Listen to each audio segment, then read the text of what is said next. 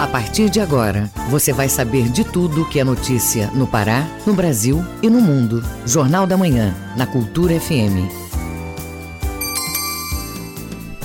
Sete horas. Em Belém, temperatura de 25 graus. Bom dia, ouvintes ligados na Cultura FM e no Portal Cultura. Hoje, sábado, 15 de abril de 2023. Começa agora o Jornal da Manhã com as principais notícias do Pará, do Brasil e do mundo. Apresentação Jorge Salum e Marcos Aleixo.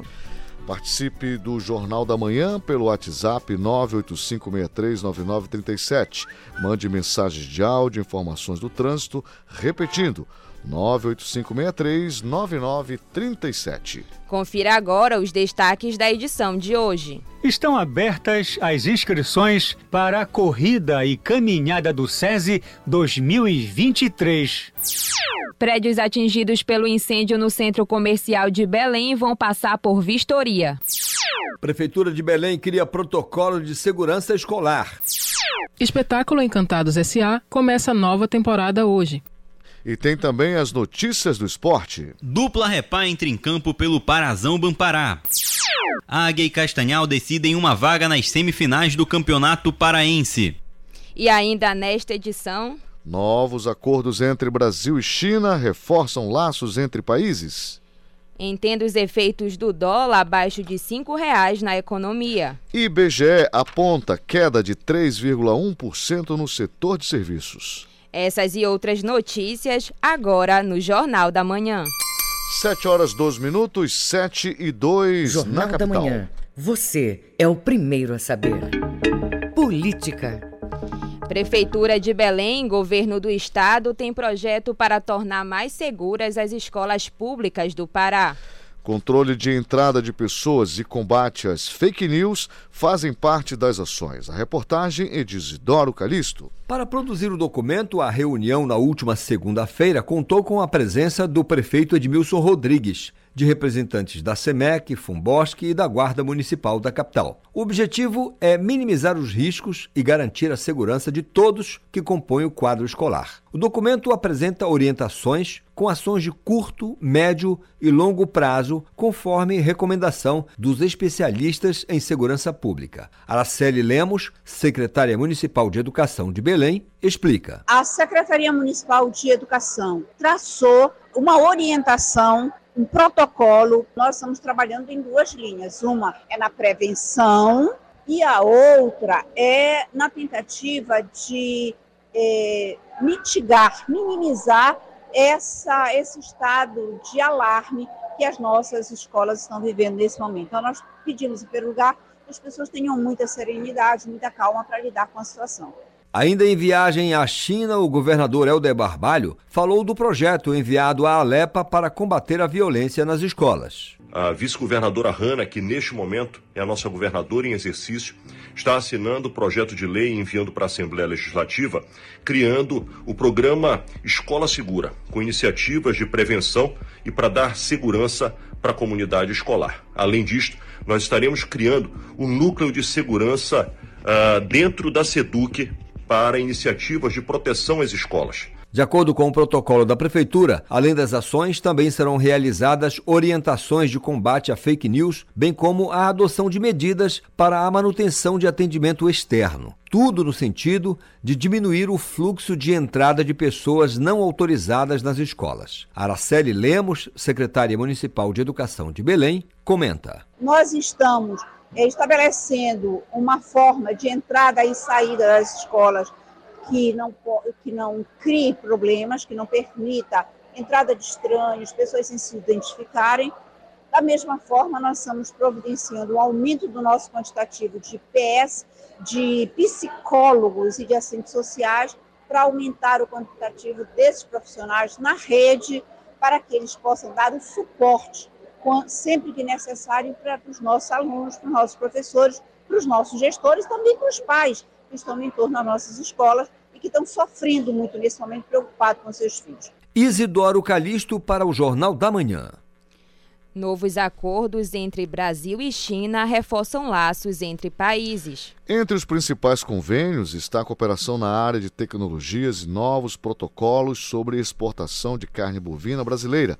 A reportagem é de Norberto Notari, da Agência Rádio Web. Visita do presidente Lula à China rendeu a assinatura de 15 acordos comerciais. Ele foi recebido pelo mandatário da nação asiática Xi Jinping em Pequim nesta sexta-feira. Além do fluxo de negócios entre as nações, os chefes de Estado trataram do conflito entre Rússia e Ucrânia. Sobre os acordos assinados, destaque para as ações voltadas à cooperação tecnológica, tema considerado essencial como detalha o professor de geopolítica da ESPM, Leonardo Trevisan. Porque, de alguma forma, a China, evidentemente, está capitaneando, está avançando, está muito avançada nessa, nessa evolução tecnológica. É claro que ainda é principalmente na questão digital, ainda é menor que os Estados Unidos. É preciso termos isso em conta. Mas é importante para o Brasil se reinserir numa cadeia de produção mais tecnológica, como é a possibilidade de ocuparmos alguns investimentos chineses nessa área. Além disso, um dos acordos prevê a construção do sétimo satélite em parceria entre Brasil e China. Os países firmaram também um protocolo que será adotado por frigoríficos brasileiros na exportação de carne. A China é o principal comprador deste produto. Na opinião do professor Leonardo Trevisan, essa aproximação é estratégica por parte do governo brasileiro. Uma aproximação do Brasil num grupo de países que estão tomando a responsabilidade de redesenhar a geopolítica internacional de um modo menos perigoso, esta é a palavra exata, né? que isso fique exclusivamente na mão das duas potências hegemônicas disputantes, Estados Unidos e China. Fazem parte tanto Alemanha, França, Índia, Indonésia e, é claro, Brasil. E essa presença vai significar, evidentemente, negócios depois. Os acordos também definiram uma espécie de intercâmbio entre conteúdos de comunicação entre as nações. Além desses acordos, mais 20 negócios entre empresas foram firmados. Agência Rádio Web, com informações internacionais, Norberto Notari. Governo do Pará busca investimento chinês de 10 bilhões para a nova ferrovia no estado. O governador Helder Barbalho e parceiros assinaram acordo nesta sexta-feira em Pequim, capital da China. O documento destaca a intenção de construção da ferrovia do Pará, integrando Marabá ao porto de Vila do Conde, em Barcarena. O governador Helder Barbalho comentou a iniciativa. Vamos ouvir um trecho da declaração do chefe do executivo. Acompanhe. Este é um momento muito relevante para que o Estado do Pará possa ver concretizado um projeto histórico para a estrutura logística do nosso Estado. Assinamos aqui em Pequim, na China, projeto para a construção da Ferrovia do Pará, integrando Marabá e toda a região uh, sudeste do estado com Barcarena, no porto de Vila do Conde. Um investimento na ordem de 2 bilhões de dólares, algo, na moeda atual, uh, de 10 bilhões de reais o que representará investimentos ao nosso Estado, emprego na construção desta ferrovia, desenvolvimento para vários municípios que estarão no curso do trajeto deste empreendimento e, claro, agregando logística para o nosso Estado, fazendo com que o Pará, integrado à Ferrovia Norte-Sul, integrado hidrovia, porto, ferrovia, possa ser um Estado mais competitivo para o desenvolvimento da sua economia, seja a economia da mineração, a economia das atividades do agro, fortalecendo a geração de emprego e renda para o nosso Estado. Momento histórico, vamos construir a viabilização para transformar isto em realidade, para gerar oportunidade ao Estado do Pará. 7 horas 9 minutos, 7 e 9 na capital. Jornal da Manhã. Informação na sua sintonia. Durante todo o dia de ontem, os bombeiros militares ainda trabalhavam nos prédios atingidos por um incêndio no centro comercial de Belém, que ocorreu na quinta-feira. Em conjunto com a Defesa Civil, o rescaldo prosseguiu e foi programada uma vistoria para verificar a segurança dos imóveis. Jorge Salum acompanhou os trabalhos. Na última quinta-feira, dia 13, um incêndio atingiu duas lojas de variedades no centro comercial de Belém. O Corpo de Bombeiros Militar do Pará e a Defesa Civil continuam atuando no local. O comandante operacional do Corpo de Bombeiros de Belém, Coronel Jaime Oliveira, nos atualiza sobre o andamento da operação. Já estamos na operação rescaldo agora, né? Já está controlado o incêndio. E aí é revirar o material, porque com certeza tem focos de calor na parte de baixo. Muito entulho, revirar material, encharcando para resfriar. Isso pode durar horas ou até dias essa, esse incômodo dessa fumaça branca. Não é uma fumaça que vai causar intoxicação, mas é uma fumaça que causa incômodo. Por isso que a gente está isolando, pelo menos pelo dia de hoje, 15 de novembro, entre Padre Otíquio e 7 de setembro. Além disso, é, a perícia já foi, desde ontem, já, o perito já veio no local, avaliar as condições e depois do, da operação rescaldo é que ele vai entrar para verificar a possibilidade de detectar o que aconteceu. Segundo informações da Defesa Civil, pelo menos cinco outros prédios teriam sido atingidos parcialmente pelo fogo, além das duas lojas que foram totalmente destruídas. Uma vistoria técnica nos imóveis vai ser realizada pela Defesa Civil assim que a área for liberada pelos bombeiros. A ambulante Paula Santos destaca a importância da vistoria. É muito bom sim ter revisão nesses prédios porque são um prédio muito antigo e os donos de lojas, várias lojas perderam tudo, não restou nada e as bancas também, muita gente perderam seus materiais de trabalho, então é bom sim ter uma vistoria, sempre. A Fundação Cultural de Belém, por meio do Departamento de Patrimônio Histórico, também vai participar da vistoria, já que o imóvel que foi atingido pelo incêndio está dentro do Centro Histórico de Belém e é tombado como conjunto histórico pelo município. O presidente da Defesa Civil de Belém, Claudio Honor Correia, comenta. Vale ressaltar que a gente tem um prédio aí do período de 1909, né, com mais de 100 anos. Então é um patrimônio histórico do município, do estado. Existem os órgãos do município, do estado e do governo federal que são responsáveis pela fiscalização, pelo acompanhamento desses prédios. Esses órgãos também receberão o nosso relatório com nossas sugestões, para a partir daí eles traçarem um planejamento para preservar o patrimônio histórico, né? Porque um prédio de com mais de 100 anos sofre incêndio, a gente tem que fazer a demolição do mesmo, derrubar, é, é, é, finalizando a história, a importância que ele tem histórica para o município, não é o desejo da Defesa Civil. Aí a gente sugere e orienta. Muito provavelmente será feito escoramento e os órgãos competentes do patrimônio histórico sugerir a, ah, a recuperação dos prédios. As causas do incêndio ainda estão sendo analisadas pelos bombeiros, mas um laudo completo deve demorar pelo menos duas semanas para ser entregue. Georgia Salum para o Jornal da Manhã. O Ministério da Educação cria programa de inclusão socioprodutiva de mulheres vulneráveis. As qualificações serão feitas por institutos federais e escolas públicas, como você ouve agora na reportagem de Osama El Gauri, da Rádio Nacional. O programa Mulheres Mil do Ministério da Educação quer elevar a escolaridade e fazer a inclusão socioprodutiva de mulheres em situação de vulnerabilidade social. A medida publicada nesta sexta-feira pretende promover a igualdade de gênero com mais oportunidades de acesso das mulheres ao mundo do trabalho e reduzir a violência doméstica pela independência financeira. As qualificações profissionais, técnicas e a educação de jovens e adultos vão ser feitas por institutos federais, escolas públicas, técnicas e por sistemas de aprendizagem como o SENAC, o Serviço Nacional de Aprendizagem Comercial. E todos os cursos vão oferecer certificados e diplomas. As Mulheres Mil faz parte do Pronatec, o Programa Nacional de Acesso ao Ensino Técnico e Emprego criado em 2011, e vai contar com o apoio do sistema sistemas de assistência social e de saúde dos estados e do Distrito Federal. Essas instituições de ensino vão participar da identificação ativa de mulheres vulneráveis, além de oferecer canais de acolhimento e de atendimento sobre direitos e cidadania. Da Rádio Nacional em Brasília, Osama El Gauri. 7 horas 14 minutos, 7 e 14 na capital. Ouça a seguir no Jornal da Manhã. Dia da Voz é comemorado este fim de semana. Não toque no seu rádio, a gente volta já já. Estamos apresentando Jornal da Manhã.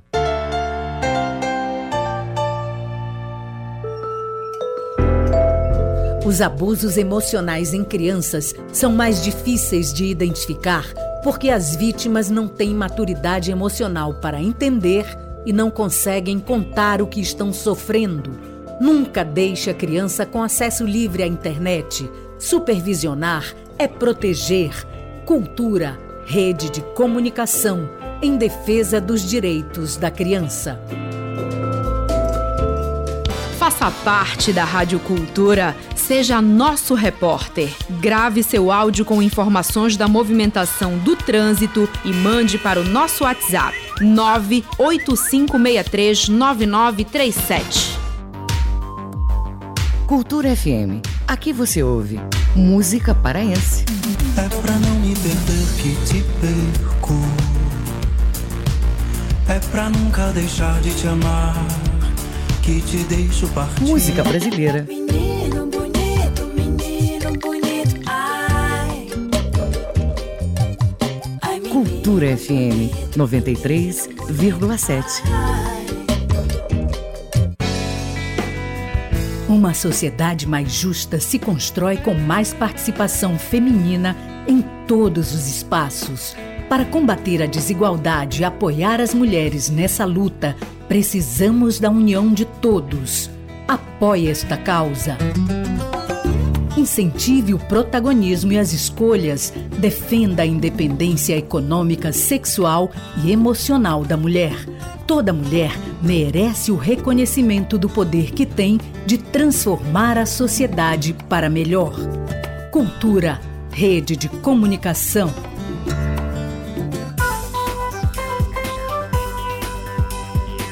Voltamos a apresentar Jornal da Manhã. Previsão do tempo. Na capital paraense, região metropolitana, final de semana com nebulosidade variável. São esperadas chuvas no domingo, mínima de 24, máxima de 32 graus em Belém. O Nordeste paraense registra tempo parcialmente nublado com chuvas hoje, amanhã, tempo mais estável. Em Castanhal, a mínima é de 22 e máxima de 33 graus. E no Marajó, o sábado é de tempo aberto com baixa possibilidade de chuva. Já amanhã, tempo nublado com pancadas de chuva à noite. Mínima de 23 e máxima de 31 graus em Moaná. 7 horas 17 minutos, 7 e 17 na capital. O Pará é notícia. Museu virtual que dá acesso à obra do violinista Sebastião Tapajós será lançado neste sábado. Vamos até Santarém, de onde nosso correspondente Miguel Oliveira tem mais informações. Bom dia, Miguel. Bom dia, Miguel. Bom dia, Georgia. Bom dia, Marcos Aleixo. Bom dia, ouvintes do Jornal da Manhã. Falamos mais uma vez ao vivo de Santarém neste sábado. Santarém amanhece com tempo ensolarado, temperatura de 25 graus. São 7 horas 18 minutos. O Instituto Sebastião Tapajós lança neste sábado novidades no site dedicado à obra do violonista paraense. A inauguração do museu virtual ocorre na véspera da data de nascimento do músico, que faria 81 anos no dia 16 de abril e marca o aniversário de seis anos do Instituto. A ideia de trabalhar e organizar a obra de Sebastião Tapajós nasceu em 2017, quando também foi fundado o instituto que leva o seu nome. Amigos e familiares estavam reunidos na casa do violonista quando a entrega de uma caixa vinda da Alemanha, enviada pelo empresário do musical na Europa, mudou o rumo da conversa.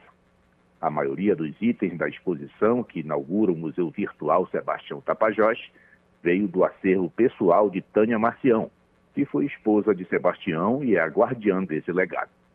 Mas o incidente, Aleixo Georgia, é um incidente natural ocorrido em março do ano passado no quintal da casa de Sebastião Tapajós, às margens do rio Tapajós de Santarém, acabou acelerando o processo de organização do acervo. O acervo recebeu tratamento sob todos os critérios museológicos, medida que já estava prevista e ficou ainda mais rigorosa depois desse incidente. Invadido por muita lama, foi por um triz que documentos e outros itens não foram danificados, pois a lama ameaçou invadir a sala onde sempre ficou grande parte do acervo. Localizada nos fundos da casa, de frente para o rio, que inspirou o músico durante sua vida, com a enxurrada, ela quase inundou. São partituras, fotos, instrumentos que ele usou, está tudo lá. Isso vai dar às pessoas a oportunidade de conhecer o dia a dia do trabalho dele também explica a presidente do Instituto Sebastião Tapajós, a cantora Cristina Caetano. De Santarém, Miguel Oliveira para o Jornal da Manhã. Projeto de avicultura sustentável é lançado em Barcarena. Esta e outras notícias você acompanha no Giro do Interior com Bruno Barbosa.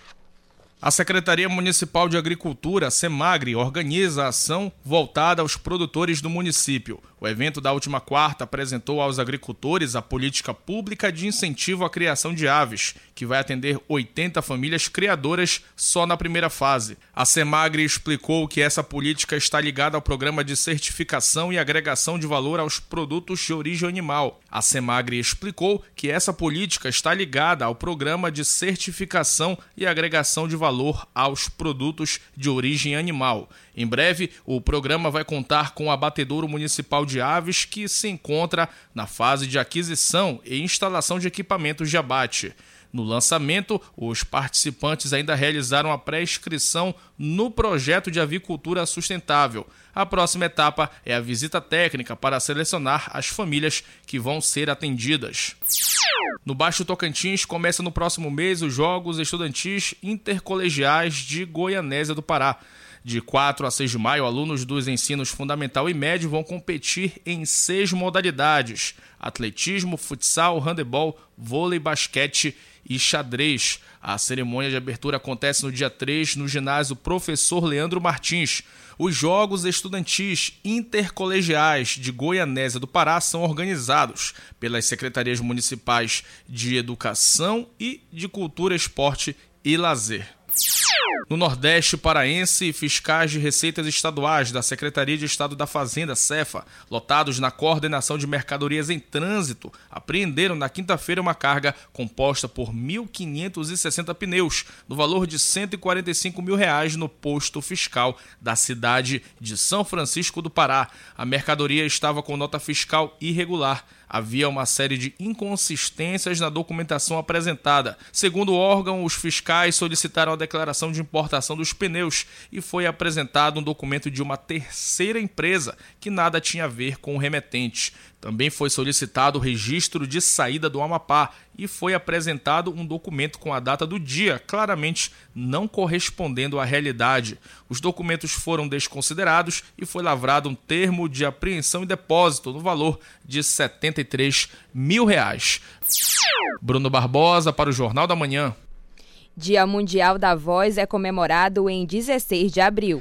A data tem como objetivo chamar a atenção da população para os cuidados de preservação da voz. Saiba mais com Isidoro Calixto. O Dia Nacional da Voz foi instituído através da Lei 11.704 de 2008. A primeira celebração em homenagem à voz, no entanto, surgiu em 1999. O destaque mundial para essa questão só chegou em 2003, quando a data passou a ser lembrada nos Estados Unidos, na Europa e na Ásia. O Dia Mundial da Voz, lembrado neste domingo, 16 de abril, tem o objetivo de chamar a atenção da população em geral com os cuidados para preservar a voz. Ao sinal de qualquer alteração que pode apontar para doenças como o câncer de laringe, é um exemplo preocupante de como a falta de importância com a voz pode representar. A fonoaudióloga Isabel Ventura explica. A importância de manter os cuidados com a voz é sobretudo com a rouquidão.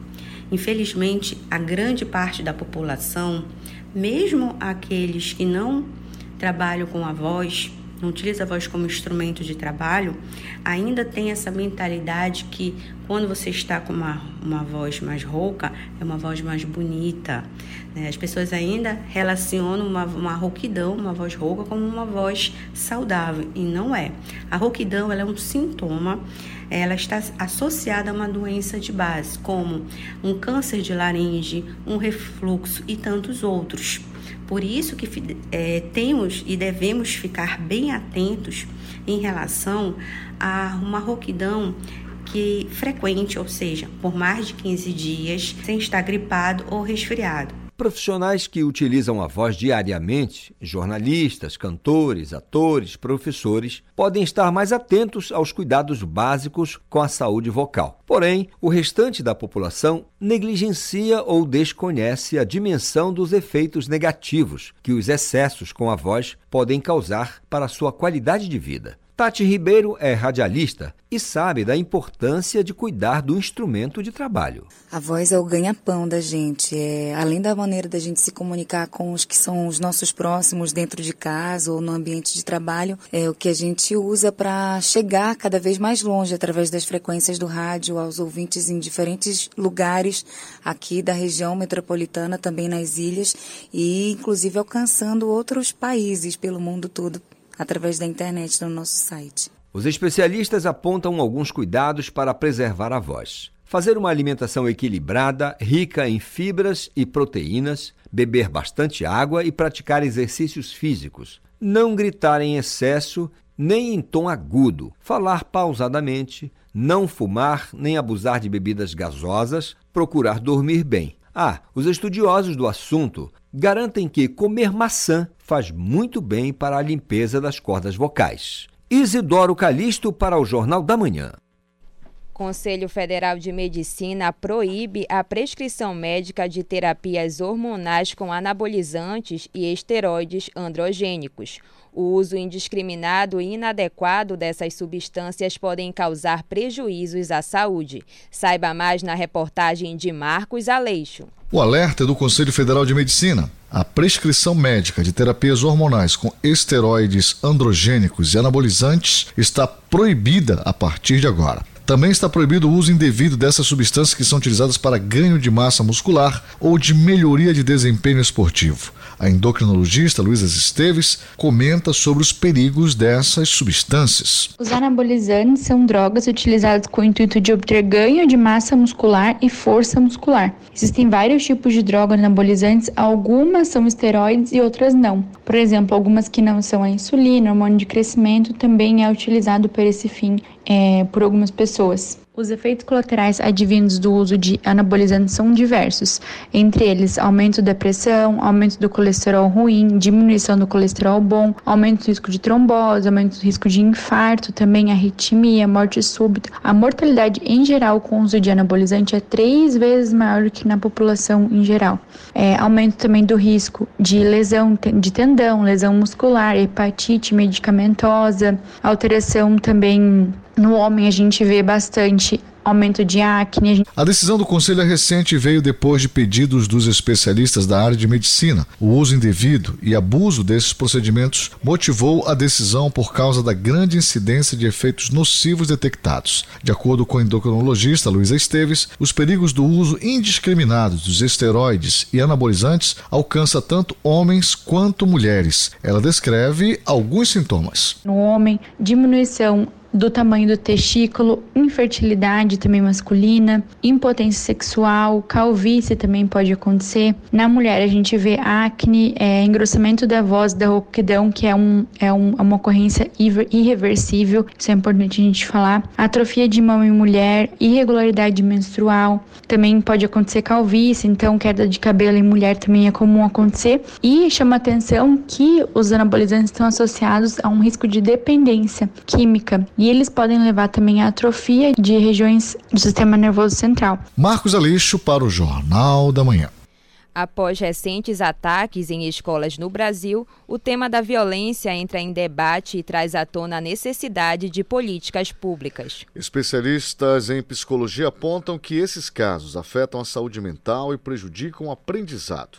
Confira na reportagem de Igor Pereira, da agência Rádio Web. A minha preocupação é porque ele já vem, ele já tá com sintomas de depressão, né? Depois disso, o menino não quer mais ir pra escola, não. Ele tá falando que não vai mais pra escola, não. Eu disse pra ele que ele tem que ir pelo menos a partir de segunda-feira, porque ele não quer ir de jeito nenhum. O relato que você ouviu é de Maria Santos, mãe de um aluno de 10 anos da rede pública de Fortaleza, no Ceará, sobre o medo do filho em frequentar a escola após os casos de violência nas instituições de ensino. A psicóloga do Hospital Universitário Cajuru, Aline Oliveira, explica que esses casos podem despertar gatilhos nos jovens atrelados à ansiedade e medo de acontecer algo. O diálogo aberto com os pais e a possibilidade de escuta são fundamentais para entender o nível de ajuda que a criança ou adolescente precisa, além de afetar a saúde mental, o medo prejudica o aprendizado, como explica a especialista. O ambiente escolar acaba sendo a principal referência desses estudantes, passando a maior parte do tempo no seu dia a dia. E não só das disciplinas em sala de aula. Eles também têm ali um momento de convivência social, eles vão entender como acontece o mundo ao seu redor. Se a gente fosse fazer uma análise, assim como um ambiente doméstico, a casa desse adolescente seja sem harmonia, também vai impactar diretamente na aprendizagem. Após os casos de violência, algumas escolas do Brasil implantaram programas de escuta ativa para ouvir os estudantes. A medida é recomendada por especialistas em educação. A psicóloga destaca outras medidas para controlar o medo e a ansiedade. O desenvolver o autoconhecimento, isso através da terapia, fazer pausas durante um dia com um momento mais reflexivo, com coisas leves, aumentar também o contato com a natureza, como fazendo atividades físicas físicas com a natureza, ainda até um parque, controlar o uso da tecnologia que muitas vezes podem funcionar como gatilhos de um bom sono, uma alimentação equilibrada e saudável, manter os pensamentos positivos e relacionamentos saudáveis também irão ajudar. É importante procurar auxílio de saúde caso os pais identifiquem algum sintoma de ansiedade ou depressão nos filhos. Além das escolas, Algumas universidades e ONGs oferecem o serviço de forma acessível à comunidade. Não deixe de buscar ajuda. Agência Rádio Web, produção e reportagem Igor Pereira. 7 horas 31 minutos, 7 e 31 na capital. Ouça a seguir no Jornal da Manhã. Daqui a pouco, os destaques do esporte deste final de semana. Não toque no seu rádio, a gente volta já. Estamos apresentando Jornal da Manhã.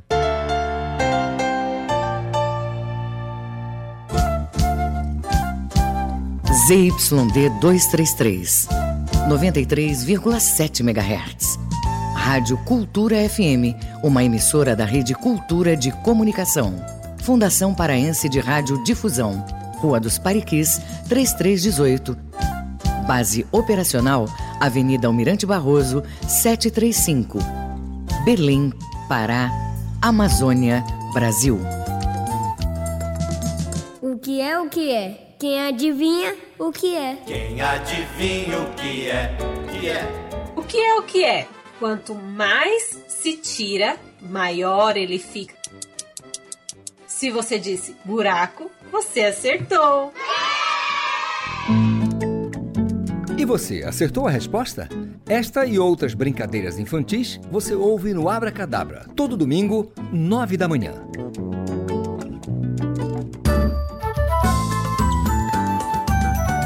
Cultura FM. Aqui você ouve música paraense. A bicharada resolveu fazer um samba diferente. Só bicho bamba chegando pra participar. Música brasileira. Madureira.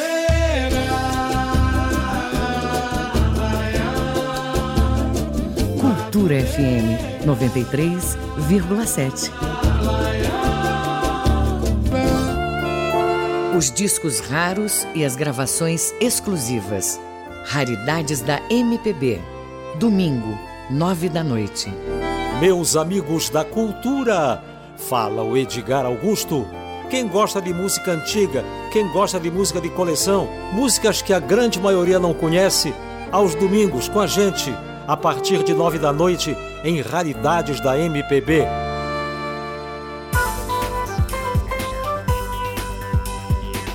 Voltamos a apresentar Jornal da Manhã. Tábuas de marés. Em Belém, maré alta agora, maré baixa às 2h24 da tarde e maré cheia às 7h54 da noite. Em Salinópolis, Nordeste Paraense, a vazante está prevista para 9h50 da manhã, maré alta às 3h43 da tarde e maré baixa às 10h28 da noite. E na ilha de Mosqueira, a maré está alta. A vazante está prevista para 1h21 da tarde e maré alta às 7 e 6 da noite. 7 horas 34 minutos, 7 e 34 na capital. Jornal da Manhã, na Cultura FM. Esporte. E aí, meus amigos, agora é hora das notícias do esporte com Felipe Campos.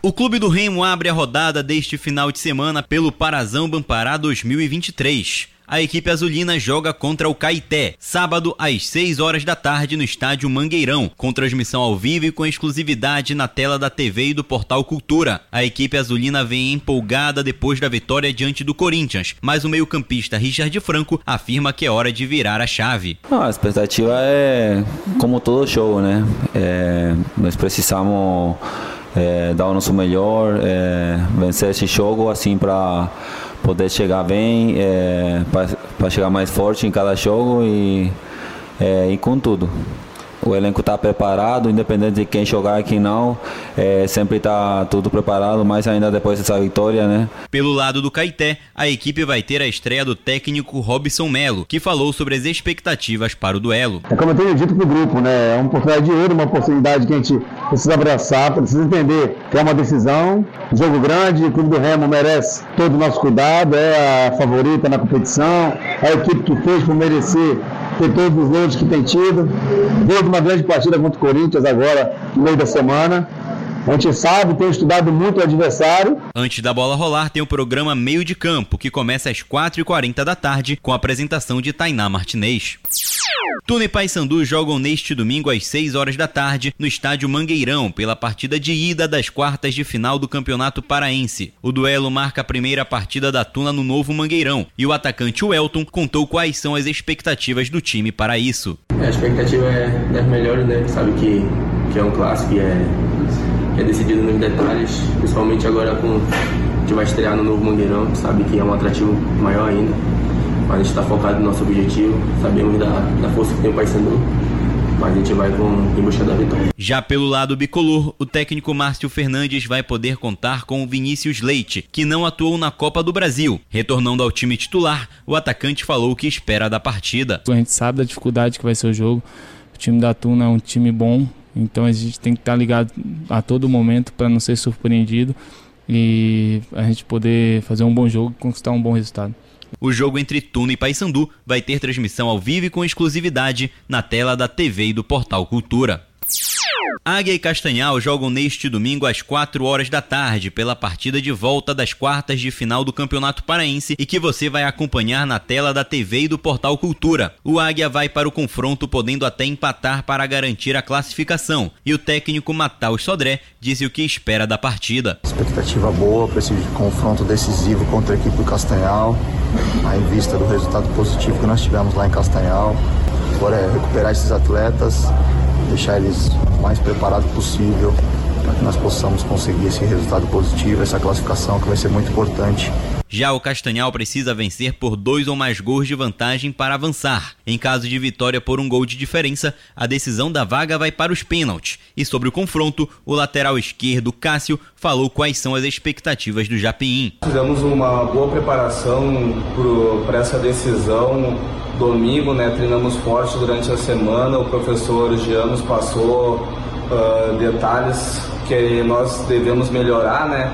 Para essa decisão que vai ter no domingo. Uh, trabalhamos bastante a bola parada, que é um dos pontos fortes da equipe do Águia, né? Uh, e temos tudo para fazer um bom confronto nesse final de semana e sair com a classificação lá em Marabá.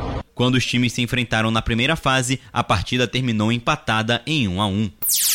Com supervisão do jornalista Felipe Feitosa, Felipe Campos para o Jornal da Manhã. 7 horas 38 minutos, 7 e 38 na capital. Jornal da Manhã, na Cultura FM. O trânsito na cidade. Vamos agora com as notícias do trânsito com o repórter Marcelo Alencar. Bom dia, George Salum, Marcos Aleixo e ouvintes do Jornal da Manhã. O trânsito segue tranquilo na rodovia BR-316 em ambos os sentidos, assim como também em ambos os sentidos da Avenida Almirante Barroso. Mas, Marcos, Georgia, um sinal de trânsito está com defeito, né? ali na Almirante, esquina com a Avenida Tavares Bastos. É importante que as autoridades dêem uma passadinha por lá. Agora ele está moderado na Avenida João Paulo II, desde o viaduto do Coqueiro até ali próximo da Doutor Freitas. No resto da via ele segue tranquilo agora pela manhã. Marcelo Alencar, direto do Departamento de Rádio Jornalismo para o JM, volta no comando Marcos Aleixo e Georgia Salom. Obrigada, Marcelo. Bom dia e bom trabalho. Bom trabalho, Marcelo. 7 horas 39 minutos, 7h39 na capital. Jornal da Manhã. Você é o primeiro a saber. Estão abertas as inscrições para a corrida e caminhada do SESI 2023. O evento vai ocorrer no dia 1 de maio. Saiba como participar com ele. Marcelo Alencar. Nesta edição, a programação apresenta duas novidades uma prova de 5 quilômetros ideal para quem está começando na atividade esportiva e a classificação de atletas para a Corrida Internacional de São Silvestre. O percurso é de 10 quilômetros. O evento vai ocorrer no dia 1 de maio, com largada às 6 horas da manhã no portal da Amazônia. O gerente de Cultura, Esporte e Lazer do SESI, Luiz Negreiros, explica os detalhes da premiação. A gente vai premiar o, os primeiros lugares gerais, masculino e feminino, de, das categorias indústria e comunidade. Ou seja, são quatro, serão quatro premiados. É, além disso, a gente também tem é, 34 categorias que são premiadas, né? um total de 102 pessoas serão premiadas, é, é, 600 reais para o primeiro lugar, 500 reais para o segundo e, e 400 reais para o terceiro. Então são 34 categorias divididas entre indústria, comunidade e sistema FIEPA. Essa é a 31 primeira edição da Corrida do SESI. Existem também premiações para o pelotão militar e para a indústria que mais inscrever competidores. Além disso, a corrida do SESI abre espaço para as categorias de pessoas cadeirantes e deficientes visuais, como aponta o gerente de Cultura, Esporte e Lazer do SESI, Luiz Negreiros. Como já é tradição nas nossas corridas do SESI, a gente também faz o convite especial para as categorias de pessoas com deficiência no caso de cadeirantes e deficientes visuais, que sempre participaram da corrida com a gente e participam cada vez mais todos os anos. Então, assim como a gente fez recentemente no nosso passeio ciclístico, a gente também chama e convida especialmente esse público para participar dessa grande festa do esporte com a gente. Vão ser destinadas 3 mil vagas para a corrida e mil vagas para a caminhada. As inscrições devem ser feitas até o dia 28 de abril e podem ser realizadas pelo site cespa.org.br ou presencialmente na Travessa Quintino Bocaiúva, 1588, das 9 da manhã às 5 horas da tarde. Marcelo Alencar, para o Jornal da Manhã. Vamos acompanhar agora as informações em destaque nos noticiários internacionais com Ana Tereza Brasil. O Mundo é Notícia. Apesar de intensos protestos e de uma situação conturbada, o Conselho Constitucional da França aprovou a alteração da idade mínima de aposentadoria dos franceses de 62 para 64 anos. Apesar disso, cortou seis medidas secundárias que acompanhariam a proposta. O Conselho Constitucional era a última barreira legislativa restante para aprovação da medida. Agora, o presidente Emmanuel Macron está livre para sancionar a reforma. Também foi recusado um requerimento da oposição que forçaria um referendo popular. Um segundo pedido deve ser analisado no dia 3 de maio. Entre as medidas da proposta derrubadas estão o índice sênior e o CDI A primeira medida previa que empresas reservassem uma parte de suas vagas a pessoas entre 55 e 64 anos, enquanto a segunda favorecia que pessoas com mais de 60 anos fossem contratadas em vagas de longa duração. O governo de Macron afirmou que promulgará a reforma em até 48 horas. As medidas devem começar a valer a partir de setembro.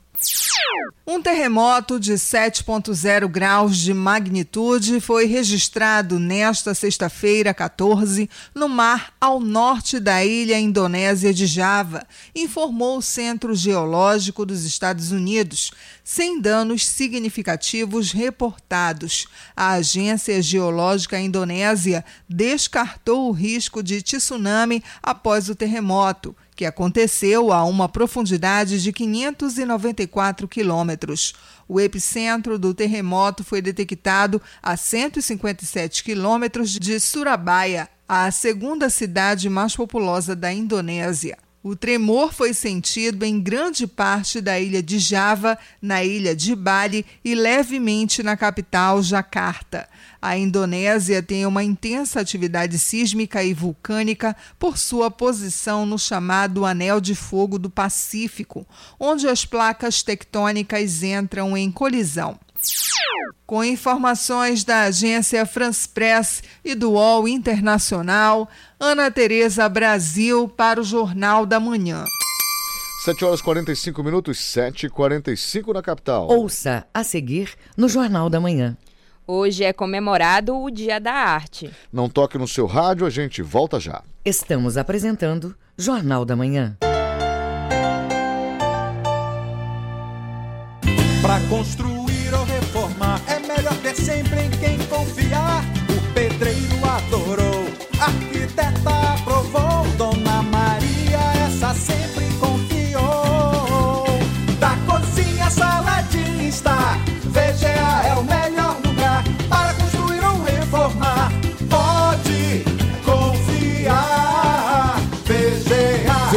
Casa e Construção, Domingos Marreiros, entre 14 e Castelo. O governo do Pará entrega a ponte do Outeiro, totalmente reconstruída. Agora, a travessia está muito mais rápida e segura para pedestres, motociclistas e motoristas. Um benefício para todos, né? Agora ficou bem mais rápido a mercadoria chegar ao cliente, bem seguro, tanto para passar por cima quanto por baixo. O espaço para navegação ganhou dois canais, passando de 60 metros para um de 80 metros e o outro de 100 metros. Agora nós temos uma ponte mais moderna, mais segura, mais bonita. Governo do Pará. A criança que usa a internet sem supervisão dos pais ou responsáveis pode sofrer violência sexual, abuso, exposição ou participação em pornografia. A Sociedade Brasileira de Pediatria recomenda que crianças de até dois anos não façam uso de nenhuma tecnologia. Cultura, rede de comunicação em defesa dos direitos da criança. Olha o trava-língua! Olha o trava-língua! Olha o trava-língua! Olha o sapo dentro do saco, o saco com o sapo dentro, o sapo batendo papo e o papo soltando vento.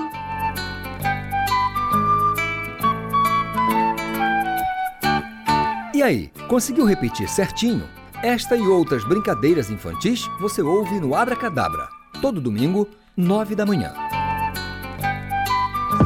Cultura FM. Aqui você ouve música paraense. Peço licença pra falar, com canto de ara celebrar que o pulso é feminino, um exército a caminhar. Quantas vezes você parou pra Música brasileira. Ó oh Deus, perdoa esse pobre coitado que de joelhos rezou um bocado chuva cair. Cultura FM 93,7.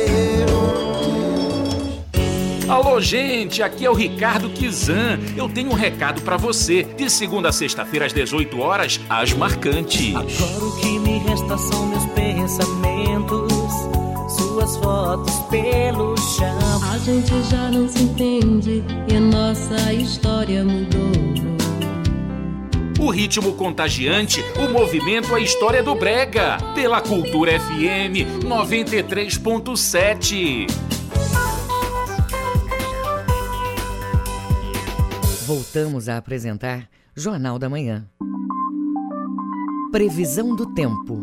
No oeste paraense, o dia é de tempo encoberto, com chuvas isoladas à tarde. Amanhã, tempo nublado, com precipitações à noite. Mínima de 22 e máxima de 32 graus em Oriximiná.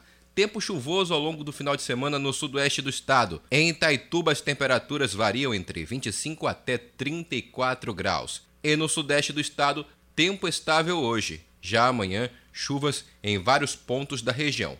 Em Abel Figueiredo, mínima de 22 e máxima de 33 graus. 7 horas 49 minutos, 7 e 49 na capital. Fique sabendo primeiro, Jornal da Manhã aqui na Cultura FM. Os números da economia. Entenda os efeitos do dólar abaixo de R$ reais na nossa economia, na reportagem de Alexandre Figueiredo, da agência Rádio Web. O dólar apresentou na quinta-feira a menor cotação em 10 meses. A moeda norte-americana fechou o dia valendo R$ 4,92. Desde que a pandemia começou, a última vez que o dólar tinha caído abaixo dos R$ reais havia sido em junho do ano passado e antes, alguns poucos dias do mesmo mês, em 2021 e em 2020.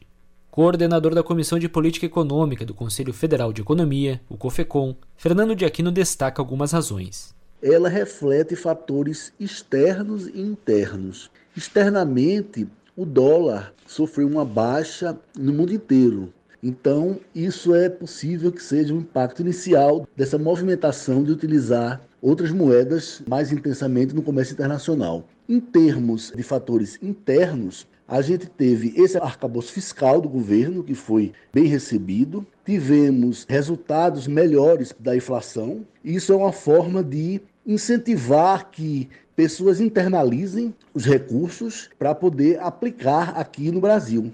O resultado da quinta-feira representou a terceira queda consecutiva do dólar neste ano. E isso tem um impacto positivo para o Brasil, como explica o economista. Um dólar mais baixo, ele favorece as pessoas queriam exportar terminam tendo maior incentivo para vender aqui dentro. Então, os preços em geral podem ficar mais baixos, pode também fazer viagens internacionais. A população em geral pode ter uma melhoria nos preços das mercadorias em função dessas importações e exportações mais baratas. Apesar do bom momento, o dólar não deve permanecer abaixo dos R$ reais por muito tempo. A estimativa consta no último boletim Focus, divulgado pelo Banco Central na última segunda-feira.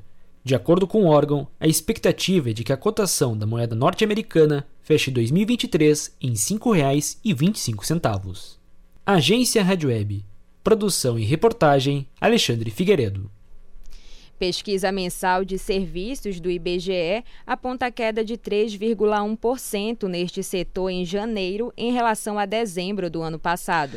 Principal destaque negativo ficou com a área de transportes. A repórter Tamara Freire tem informações. O volume do setor de serviços caiu 3,1% em janeiro deste ano na comparação com dezembro de 2022. Mas com relação a janeiro do ano passado, o resultado ainda foi positivo em mais de 6%. Os dados são da pesquisa mensal de serviços divulgada nesta sexta-feira pelo IBGE. Com a queda mensal, o setor perdeu todo o ganho acumulado nos dois últimos meses do ano passado. O gerente da pesquisa, Rodrigo Lobo, explica que o resultado não é tão ruim, porque a base de comparação estava muito alta em dezembro, já que o setor tinha alcançado seu auge em toda a série histórica. Além disso, o setor de serviços se situa hoje, em janeiro de 23, 10,3% acima do nível pré-pandemia ocorrido em fevereiro de 2020. Ainda assim, de acordo com o Lobo, os resultados negativos se disseminaram por três dos cinco grupos de atividades pesquisados. Houve recuo também em 16 das 27 unidades da federação. O destaque negativo ficou com o setor de transporte,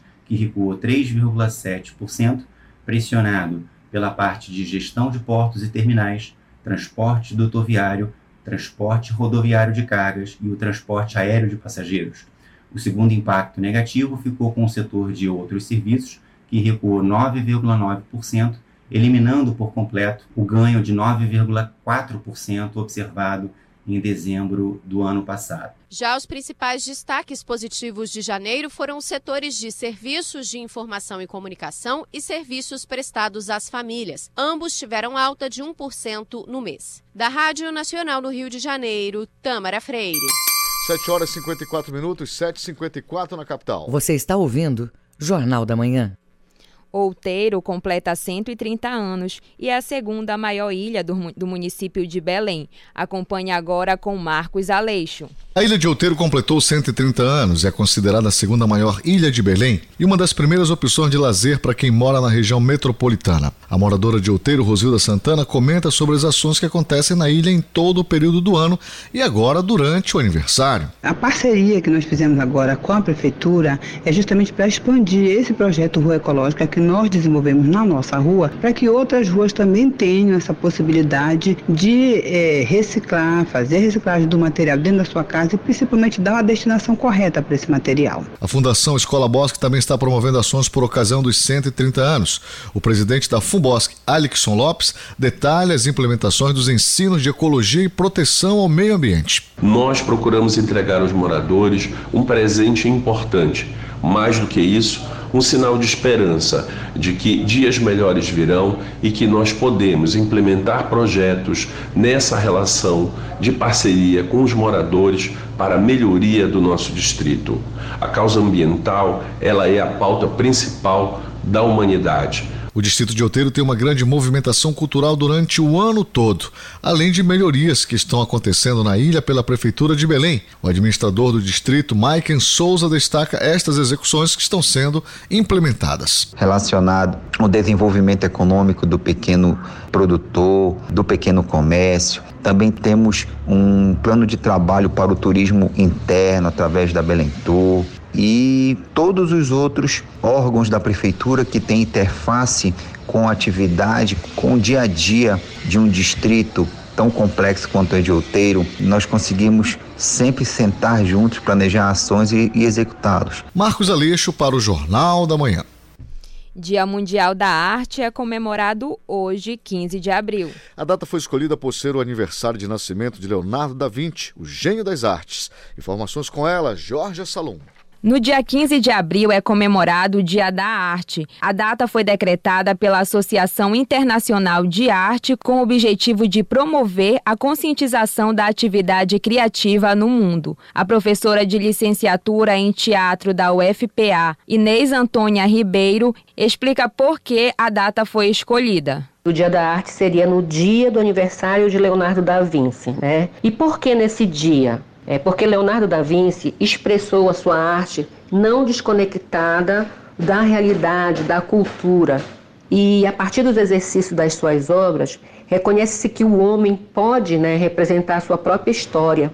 Né? Homens e mulheres podem representar sua própria história. A data celebra as atividades artísticas que podem abranger diversas linguagens, como o teatro, o cinema, a literatura, o circo, a pintura, entre outros. O artista usa de toda a sua imaginação, criatividade e talento para emocionar ou mesmo registrar momentos importantes da história da humanidade. E o artista Leonardo da Vinci fez exatamente isso com os diversos ramos do conhecimento humano, revolucionando as ciências assim como as artes, como destaca a professora de licenciatura em teatro da UFPA, Inês Antônia Ribeiro. E Da Vinci também é, se desconectou daquela forma de pintar só representando a natureza. E ele se arriscou como pintor, criando novas formas de fazer arte, e, inclusive é, usando o que hoje né, os italianos chamam de esfumato, na obra de Mona Lisa, que você é, o canto da boca da Mona Lisa, dos olhos, né, tem o esfumato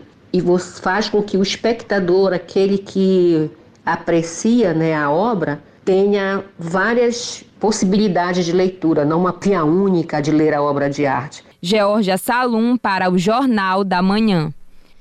E se a Chapeuzinho Vermelho frequentasse os mesmos lugares que você? E se a Bela Adormecida fosse sua vizinha? E se aquele cara que malha pesado na academia fosse ninguém menos que Hércules? Siga a dica cultural na reportagem de Simone Vasconcelos. A história da peça gira em torno de um garoto que é oprimido pelos amigos por ainda brincar de bonecos. Mas a vida pacata do menino começa a mudar quando ele se dá conta que algo muito estranho está acontecendo, como explica Bárbara Gibson, diretora do espetáculo. Espetáculo Encantados S.A. é sobre um garoto, que se chama Nock, que vive uma vida muito solitária, até que ele ganha do seu pai um boneco.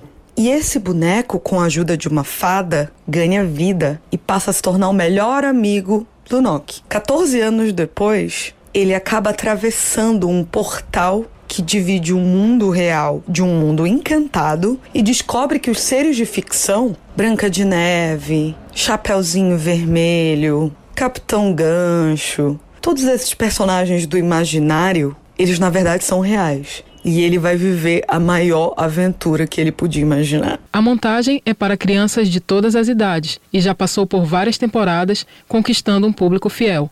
Uma nova apresentação começa hoje e a diretora do espetáculo, Bárbara Gibson, faz o convite. Eu quero convidar todo mundo para assistir o espetáculo Encantados S.A., que vai acontecer nos dias 15 e 16 de abril, sempre em duas sessões, umas 17 e outras 19h30, no Teatro Valdemar Henrique, que fica ali na Praça da República, próximo ao Teatro da Paz. Para comprar ingressos ou tirar qualquer dúvida, você pode entrar em contato com a gente pelo Instagram, a Liga do Teatro. A gente espera vocês, hein? Com supervisão de Cláudia Lobato, Simone Vasconcelos para o Jornal da Manhã.